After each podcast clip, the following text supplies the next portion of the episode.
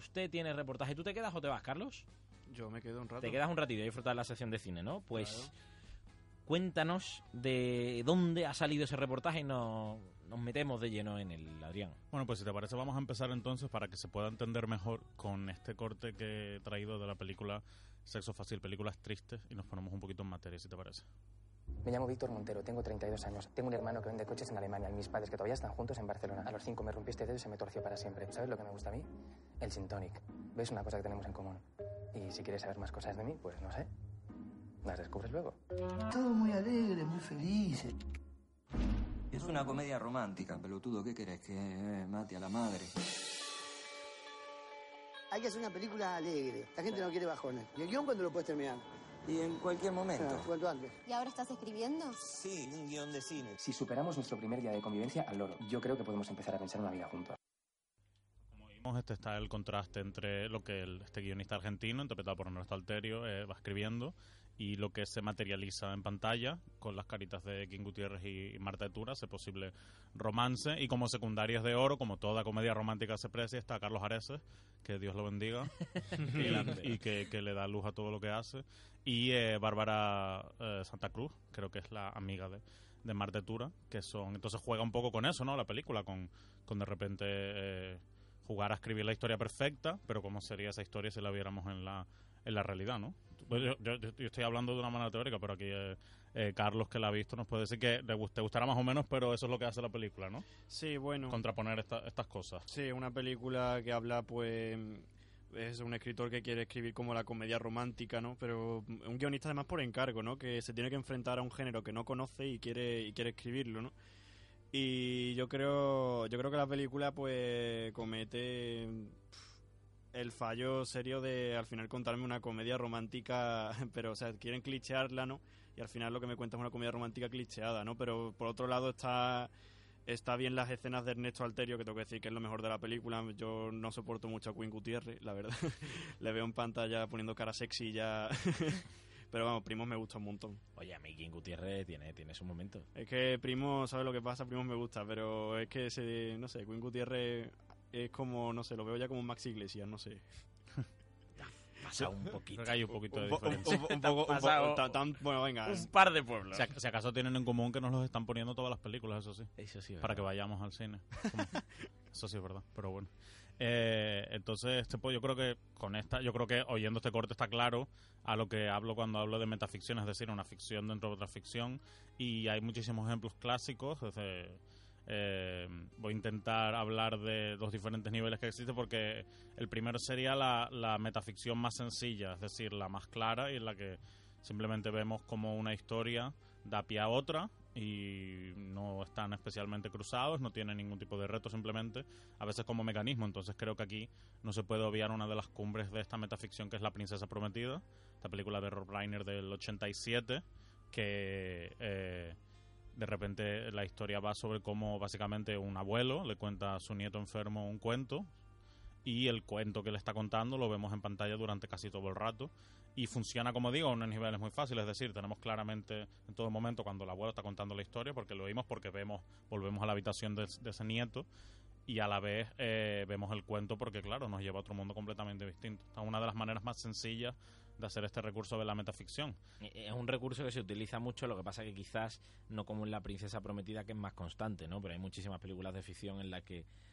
¿Cuántas películas no empiezan con... Ay, te voy a contar un antiguo cuento en el que el tesoro de Narnia y de repente empieza la historia, ¿no? La última que yo he visto ha sido así, el, el libro de la vida.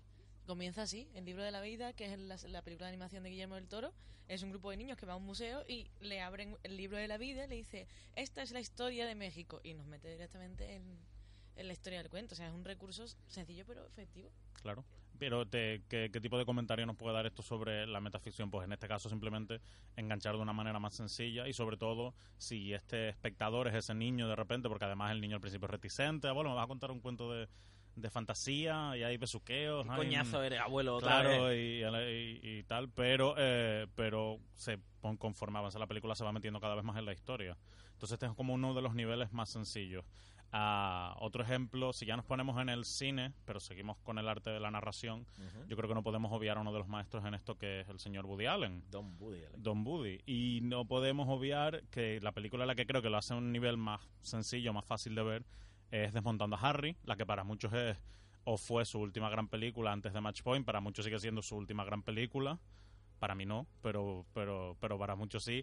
Para, para el gremio de los Oscars se ve que sí, porque Sí. entre Match Point y Desmontando a Harry, él no fue nominado en todos esos años. Y Desmontando a Harry contiene eh, una escena como la que vamos a ir ahora y que nos da una buena idea de cómo funciona la película. Es la historia de un hombre llamado Harold Creed. Harold llevaba una vida solitaria. Volvía caminando solo a casa. Vez en mi vida he, he sufrido un bloqueo mental. Y, y eso para mí era desconocido. Em- empiezo relatos cortos y no consigo terminarlos. Veo que tomo pastillas y más pastillas y medicinas. y- Sabe, me recuerda a ese relato corto que escribió hace unos dos meses. ¿El actor? Hay algo que no va. Este también he cambiado el objetivo. ¿Tú me ¿Pero qué dices? Está fuera de foco. No sé qué problema puede haber. Pues comprueba el centro. Está des- ¿Dónde coño alquilas los objetivos? Los objetivos están bien. Me cago en la leche, está desenfocado. Lo que yo te he dicho, genio, que está No puede desenfocado. No me refiero al objetivo, me refiero a Mel. Apártate. Déjame ver. ¿Pero qué estáis No diciendo? me lo creo, es verdad, Mel está desenfocado. ¿Pero qué coño estás diciendo? Digo que el actor está desenfocado. ¿Cómo puede ser? Es muy grande. Claro, genial. Es que es muy grande, Woody Allen. Y así como 15 historias, o sea que imagínate. La Eh. película trata sobre este personaje, Harry Block, yo creo que ya con el apellido nos daba una gran pista, y de que recibe un premio y de repente eh, se cuestiona si lo que ha hecho con su vida, eh, con su vida profesional, le afecta a la personal y viceversa. Entonces, durante toda la película le vemos contar historias, a veces así, como en esta escena él está, por supuesto, siendo un personaje de Woody Allen con su psiquiatra, y el psiquiatra le... Me recuerda hasta un relato porque llega un punto en el que ya no puede contar nada que no sobre lo que no haya escrito. El, el- el culmen de la película, además una escena genial, es cuando vemos dos historias, es decir, vemos por ejemplo que habla, que habla de su exmujer, a la que interpreta Judy Davis, pero vemos también que habla de la versión eh, ficticia sobre la que ha escrito exmujer, a la que interpreta la película Kirstie Alley, y así sucesivamente. Eh, Lo mejor es que no es una película especialmente confusa, yo creo que los que aquí la hemos visto no creo que, que en ningún momento se pierda, simplemente la, la, la tranquilidad con la que él va metiendo esos diferentes eh, niveles, algunas historias como esta del hombre desenfocado o la historia también genial de el chico al que le visita la muerte por llevar el albornoz equivocado, eh, que era Tobey Maguire la película, o también hay, como digo, historias que se alimentan de, de las diferentes cosas.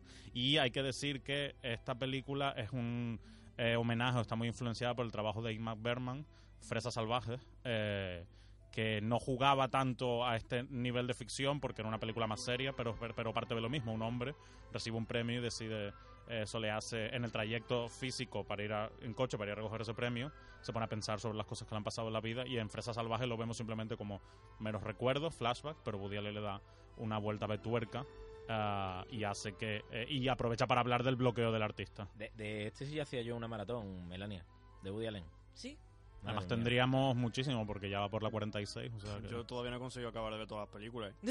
yo las he visto, forma, to- ¿eh? yo las he visto ver- todas y es uno de mis orgullos en la Yo he vida. podido ver por lo menos 30 pelis y yo una vez conté Film Affinity y por lo menos me quedan 20 y pico, ¿sabes? Son cuar- 46. Sí, va claro. por una, una por año, ¿no? Más o menos. Y, Ahora y- sí. y una serie. Ahora sí. Y una serie. Es verdad, ahora va a hacer con quién va a hacer Con la serie. HBO, juraría No, no, con. Amazon, con Amazon. es Con. Amazon, Porque le han dado carta blanca, ¿cómo no? Yo creo que es de las pocas personas con las que le puedes decir, tú haz lo que tú quieras. Hombre, y Yo la además, siguiente la tengo ganas con Emma Stone y Joaquin La, de- la, Phoenix. la gracia es eso, la de este año, porque siempre decimos la siguiente, porque rueda y al año que, y al año siguiente se estrena, pero cuando se estrena la anterior ya está rodando la nueva, o sea que es esta cosa de la de este año es diferente a la que va a rodar este año.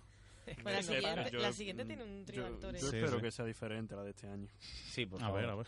Por favor.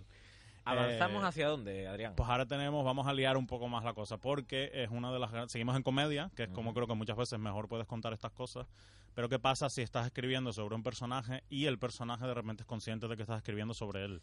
Está la premisa de la maravillosa más extraño que la ficción. Te parece, vamos a ir al corte eh, y vemos y se entiende mejor de lo que estoy hablando. Es la historia de un hombre llamado Harold Creed. Harold llevaba una vida solitaria. Volvía caminando solo a casa, comía solo. Cuando otras mentes pensaban en su día siguiente, Diga. Harold contaba las cerdas del cepillo. ¿Quién ha dicho Harold contaba las cerdas del cepillo? Dave, me persiguen. ¿Cómo que te persiguen si no te mueves? Es una voz de mujer. Está narrando. Ah. Harold no lograba concentrarse en el trabajo. No puedo pensar cuando me habla. Tiene una voz que le habla. Sobre mí. Con precisión y con buen vocabulario. Harold estaba realmente desesperado ¡Cállate! y maldecía al cielo en vano. ¡No es verdad! ¡Te maldigo a ti, voz estúpida! ¡Cállate ya y déjame en paz! ¡Qué grande! ¡Qué muy Es buena! muy buena, Yo muy esta peli buena. no la conocía. Hay que apuntarla, ¿eh? Sí, es una Hay maravilla. Una película que creo que también hace eh, esto de buena forma y y es Ruby Sparks. Eso justo iba a decir muy ahora. buena, muy buena. Claro, pero, pero no la, no la ha Que traído. Lo, tra- lo traspasa. Claro, no la ha traído por eso, porque Ruby Spark no diferencia trama. Ruby Spark trata sobre cómo alguien escribe y su creación se materializa, Se pero realidad. valdría un poco también. Pero esta para mí lo interesante es eso, de repente eh, la historia Harold, de repente es consciente de que, de que, de que su narradora está escribiendo su historia. Como, como gag es perfecto, pero no se hace coñazo durante toda la película. Yo para mí no, porque además eh, lo que hace Zach Helm, que es el guionista, muy interesante, es que le da entidad a las dos tramas. Es decir, por un lado vemos a la escritora, que está interpretada por Emma Thompson, eh, y a su agente, que es Queen Latifah en la película, y vemos cómo ella tiene las dudas sobre a dónde estoy llevando esta historia con Harold. Pero a la vez Harold eh, tiene sus propias tramas, eh, con independencia, trabaja en una tienda, eh, eh, suele ser eh, es el contable de una tienda y de repente le está haciendo, eh, puede que se enamore y de repente pues eh, para este tema de la voz contacta con alguien que quizás sepa de, de metaficción y más cosas, pero sobre todo para mí tiene mucho encanto la película, no exalta nunca lo que le pasa es- con especial y son, yo la recomiendo, yo la disfruté muchísimo, la verdad, Tiene muy buena pinta, yo no la he visto y la verdad es que tiene una pinta muy disfrutable. Y de ahí das el salto al Almodóvar. completamente, porque... Ya es un salto eh, enorme, ¿eh? Como los que hace él en su cine. Sí. Yo creo que por eso es tan, es tan, tan necesario, porque ahora vamos a hablar, sí, directamente de cine dentro del cine, pero de una forma mucho más, por lo menos para mí, inteligente. Yo recuerdo, la- hablamos de la mala educación, si hacen falta más pistas, que donde Almodóvar am, cuenta eh, la historia de un director que decide eh, al que el- el- su, el- su amor de la infancia vuelva a su vida con un guion sobre los años que pasaron en un colegio religioso. Y eh, durante buena parte de la película, yo la primera vez que la vi, había además recién estrenada eh, cuando se estrenó en DVD, o sea, finales de 2004, am, y de repente, claro, estaba confuso porque conforme avanza la película, Almodóvar se trata, eh, trata al espectador con la inteligencia que tenemos y no lo deja claro desde el principio, es decir, la película la estamos viendo dos niveles.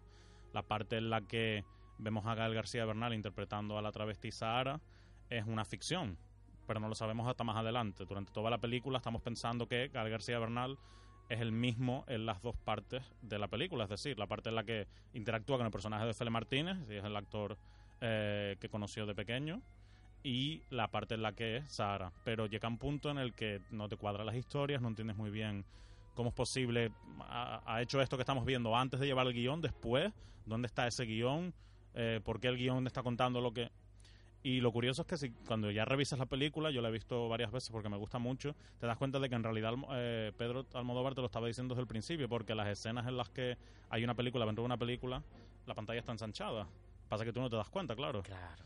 Y de repente el momento magistral en el que se revela, la pantalla simplemente se, ensancha. se, ve- se, se ensancha y, eh, y es genial. Sobre todo por eso, porque te das cuenta de que lo que has visto hasta ahora no tiene eh, consecuencias reales, pero te da otro otro nivel de entendimiento, pero eso ya no voy a seguir porque ya sería desvelar las jugosísimas sorpresas que tiene la película. No, y además es otra manera de, de complementar, bueno, al mismo tiempo de ver otro punto de vista dentro del reportaje, pero de complementar el guion dentro de la película. O sea, no tiene mucho que ver, pero me ha recordado a la última de Wes Anderson en el Gran Hotel Budapest, que también es una metaficción, porque es una niña Y que de lee una varios his- niveles, que además. lee una niña que lee una historia que está contando, un abuelo, no sé qué, no sé cuánto, y juega también con las pantallas, que yo la primera vez no me di cuenta, pero la pantalla pasa de cuatro tercios, que es la historia del, del hombre hablando con, con a, la, a la cámara, contando su historia, y a 16 noveno cuando estamos en, en, en el hotel. Se está poniendo muy de moda, pero teniendo aquí a Carlos no puedo evitar hablar de, de Mommy, de ese ensanchamiento de pantalla espectacular Brutal. de Xavier Dolan. Una de las mejores escenas del año pasado, sin, Sin duda. ninguna duda. Pero bueno, no nos salimos del guion. La diferencia para mí con el Gran Hotel Budapest, claro... podríamos salir, ¿eh? Nos podríamos salir. Te estaba viendo venir. No, no, no, pero lo tenía que comentar. Además que, que tenemos esa película. La diferencia para mí con el Gran Hotel Budapest es que una vez nos metemos en la historia principal no volvemos a salir. Esa Sí. es la cosa. De, de hecho, hay mucha gente que cuando se lo cuentas dice tiene que pensar y decir, ah, es verdad, es verdad que la película tiene una que te cuenta una niña que lee y una niña lee sobre un autor que decide contar una historia sobre en un hotel en el que trabajaba. Pero bueno, ahora pasamos a otro de los ejemplos. Siguiendo en esta en esta en este ejemplo de cine dentro del cine, quiero traer uno de los ejemplos para mí más interesantes, que es la película La mujer del teniente francés de Karel Reis de 1981, protagonizada por Meryl Streep y Jeremy Irons y adaptando la novela de John Fowles. Pero para mí lo interesante que tiene esta película, eh, voy a dejar que lo descubra primero el clip que he traído y después hablamos mejor de, de ello. Venga, pues vamos a darle caña. ¿Estás preparada, Ana? Bien. Volvamos a rodar la escena. Todos a la posición número uno, por favor. 32, toma segunda. ¡Acción! Muy bien. Sigue, sigue. ¿Pero qué hace aquella mujer? Oh, es la pobre tragedia. ¿Tragedia? Los pescadores la llaman con un mote mucho más grosero. ¿Cuál? La mujer del teniente francés. Bueno, la... ¿Entiendes? ¿De veras? Aquí la música es la que marca la diferencia. ¿Qué está pasando aquí? Que hemos empezado viendo una- un rodaje donde el personaje de Meryl Streep, Ana, la actriz Ana, se prepara para dar vida al personaje Sara. Y la segunda parte marca la música al cambio, donde vemos a Jeremy Irons interpretando a Charles, el personaje, cuando en realidad Jeremy Irons interpreta a Mike, el actor. Es decir, la película trata sobre cómo dos actores rodaban una película que cuenta la historia de la mujer del teniente francés. Pero para mí lo más interesante de esto, pues juega con la historia de amor que tienen los personajes de la película, con la historia de, amor que tienen los actores. Eh, pero para mí lo más interesante de esto es que Harold Pinter, el guionista de la película, recordemos eh, premio Nobel, eh, se inventa esta idea de que sea una película. Es decir, la novela de John Fowles cuenta la historia de Independiente. Sara ¿no? y Charles como estas personas que como la mujer del teniente francés y el hombre que se enamora de ella pero Pinter le ve un- le ve jugo y decide convertirlo en como Ana y Mike son dos actores que están interpretando a Sara y a Charles pero este es el giro que le dio el propio guionista lo cual me parecía interesante y lo mejor es que la película en ningún momento cruza las historias en el sentido de que nunca lo que hacen eh, los personajes ficticios es lo que hacen los actores ficticios no sé si me explico y yo por eso me parecía un ejemplo tan interesante para, para, para traer. Sobre todo por eso, por las libertades máximas que se toma un guionista de repente de convertir un libro en una metaficción. Eh, a todos los nombres que se os ocurra relacionados con lo que estamos contando, obviamente nos los podéis soltar, porque en la mesa estoy viendo muchas caras hacia arriba, en redes sociales también, arroba generación geek, eh, muchas dudas. ¿Qué ibas a decir, Melanie? Yo tenía una peli que la llevo dando vueltas. ¿Entraría dentro de todo esto el crepúsculo de los dioses? Yo O lo he sea- estado pensando también este, este rato, pero esa peli yo creo que no, ¿no? Porque Que yo creo que no porque no hay varios niveles, simplemente vemos lo que estamos viendo, ¿no? Es decir, este, este, este guionista nos cuenta cómo acabó en la piscina de Norma Desmond. Sí, pero es como una narración que, Pues son que, que es 100 imposible, ¿no? flashbacks, eso sí. Claro, eso sí, eso sí. Que por eso estaba yo pensando que mm, además no, está- no la está escribiendo, ¿no? no que, que no hay, Sí, la- ni- no que la- no hay O sea, es metaficción, pero no se llega a Nos la está contando. Es un flashback un poco loco, ¿no? Por así decirlo. Sí, un flashback enterito, además, claro. Completo. Yo no lo consideraría, pero eh, puede entrar, eh, sí, O la, de lo los defendéis. matices, a lo la gran noche, ¿cómo se llama? ¿Esta de Truffaut, la noche americana? La Noche Americana es que es un poco... la- Un amigo mío me la recomendó cuando le comenté que iba a hacer esta sección, pero para mí el mismo problema es ese, que ahí sí que vemos el rodaje de una película y las escenas que vemos, vemos que están siendo rodadas. Para mí lo interesante de la metaficción es que tengan independencia. Es, así como es, es el criterio que he tenido para armar la sección, pero sí quizás valdría en el sentido de que sí, están rodando una película eh, dentro de una película.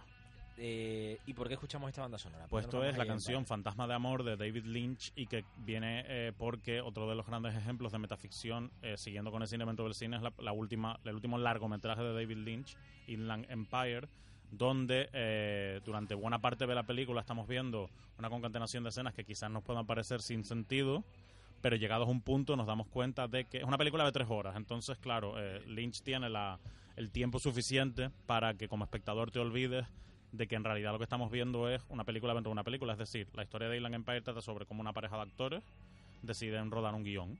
Eh, van a empezar a rodar una película, el director les presenta el decorado, etcétera y eh, les cuenta de repente que ese guion parece que se dice que está maldito, está basado en una antigua película europea que no se terminó de rodar, qué misterio puede haber, y entonces de repente vemos como sobre todo la protagonista de la película, interpretada por Laura Dern, en un trabajo impresionante, porque da, toca muchísimas teclas, tiene muchísimos registros, em, le están pasando cosas, pero llega un punto magistral en la película donde ya es como el límite de lo extremo después de unas buenas dos horas de verla hacer muchísimas cosas y de in- incluso preguntarte si está haciendo lo mismo, si es el mismo personaje, si no, donde se revela que eh, todo es una película y que sigue rodando la película que la vimos rodar al principio con el con- con el director. Que no ha salido nunca de la película. Pero se puede pensar se puede, pensar quizás que sí, porque esa maldición vuelve a hacer aparición. O sea, Lynch, claro, no te lo va a dejar nunca del todo claro. Pero a mí me parece interesante por eso, sobre todo porque la escena clave, una escena en la calle donde ella está acaba en el punto de, de ser una vagabunda, de repente te saca completamente de la película cuando se corten. Y te das cuenta de, Dios mío, entonces, es verdad, yo, es- es- esta mujer era una actriz antes, dos horas antes en el tiempo. Entonces me parece un ejemplo útil, sobre todo porque a Lynch le encanta hablar del cine dentro del cine. ¿Y tú cuántas veces has necesitado ver Island Empire para entenderla? Porque, porque yo... Yo no presumo de entenderla del todo todavía. es que yo, o sea, a mí me encanta el cine de David Lynch, pero creo que es la única película que se me ha escapado totalmente. O sea, yo creo que para entender Mulholland Drive, que te iba a decir también ahora mismo, que esa también podría entrar por los miles de niveles que, Eso es- también. que tiene, ¿no? Pero esa película la tuve que ver por lo menos como 3, 4, 5 veces. Me pasa con carretera perdida, ¿eh? que por mucho que quiero no. No, pero Carretera Perdida medianamente... Medianamente la, la- Es la también en punta- las interpretaciones que nos hacemos Eh, para eh, querer esa- entenderla. El Exacto. que nos esté escuchando y diga, no, yo tengo que ver cinco veces una película para estar pensará, los locos estos tienen tiempo para ver cinco veces una misma película. He visto Island Empire sacarles- dos veces y no y no presumo de que, te digo, la comprenda del todo, pero, Pero es yo creo que hasta este nivel A mí el que he puesto ahora sí llego. Me parece muy interesante de analizar. Quizás no es tan. Completamente. No lo disfrutas tanto cuando lo ves por primera vez, pero a medida que lo ves es como un puzzle extraño que. Sobre todo Island Empire, que es una película que hizo con la mayor de las libertades, es decir, rodó gran parte en Europa, rodó a, a lo largo de varios años. eh, y, y- y por la por el simple gusto de rodar, rodó en digital, o sea que ni siquiera tenía las ataduras del, del, del de, de no rodar en digital, que el rodar en- en digital te da mucha más libertad. Yo te iba a decir también si, si tú considerarías, por ejemplo, la película Enemy, como, no sé si la has visto. Sí, sí. Eh, como que esa podría entrar dentro de esos niveles de, argu- de argumento. Pues quizás lo que pasa es que ahí no creo que sea tanto. Yo creo que ahí se juega con la mente del personaje protagonista que interpreta Jake Gyllenhaal, o de los personajes, o del personaje, ahí es donde está un poco el, el dilema. Mm. Pero no es tanto una historia de alguien contándote una historia, sino simplemente una exploración sin decírtelo en ningún Sí, momento de la mente, pos- de la posiblemente enferma de alguien, frágil. Enferma no. Yo es que tengo un eso problema que es que no sé, no sé quién es el que me cuenta muchas veces la historia cuando veo esa película. Claro. Es el problema, ¿sabes? Por, Por eso, eso, por quería eso. ver si a lo mejor Luego tenemos ese final que interprétalo como quieras. Por eso, por eso. ese sustaco que toda la gente se mete en el cine. Y yo creo que otro de los grandes ejemplos, porque a veces también depende de lo que le haga la eh, literatura y de, la, de, de- de las partes que puede jun- jugar la literatura con, con, con el cine. Entonces, eh, voy a traer un ejemplo muy breve, que es la película Las Horas, de Stephen Daldry, de 2002, basada en el libro de Michael Cunningham, y que, para quien no la haya visto, Las Horas trata de tres historias. En la primera historia, Virginia Woolf, la escritora, vemos sus últimos eh, días de vida, mientras decide... No, perdón, ve- vemos sus últimos días de vida y a la vez los momentos en los que empezó a germinar su novela La señora Dalloway. A la vez vemos una historia de una ama de casa de los años 50, eh, interpretada por Julianne Moore, que lee La señora Dalloway. Y en la actualidad, en 2001, tenemos el personaje de Meryl Streep, llamada Clarissa, no Dalloway, pero la señora Dalloway se llama Clarissa, y vemos que está viviendo quizás una historia algo similar a la de la señora Dalloway. Hay un momento de la película en la que directamente las tres narraciones se cruzan y es esta que tenemos, es muy breve, lo vamos a, a escuchar. Mrs. Dalloway said she would buy the flowers herself. Mrs. Dalloway said she would buy the flowers herself.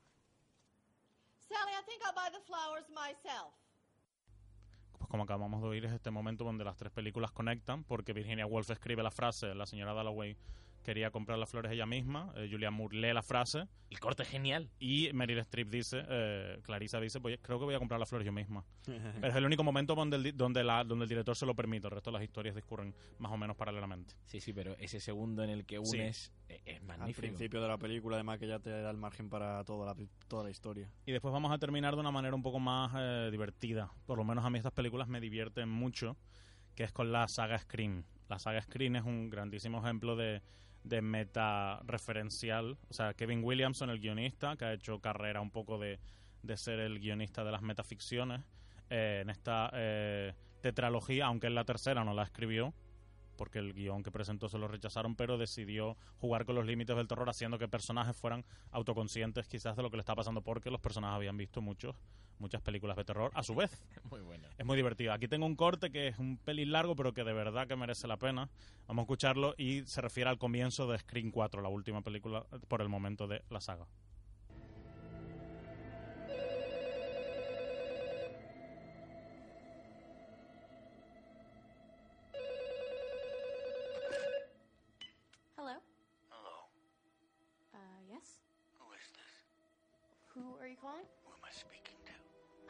Wrong number.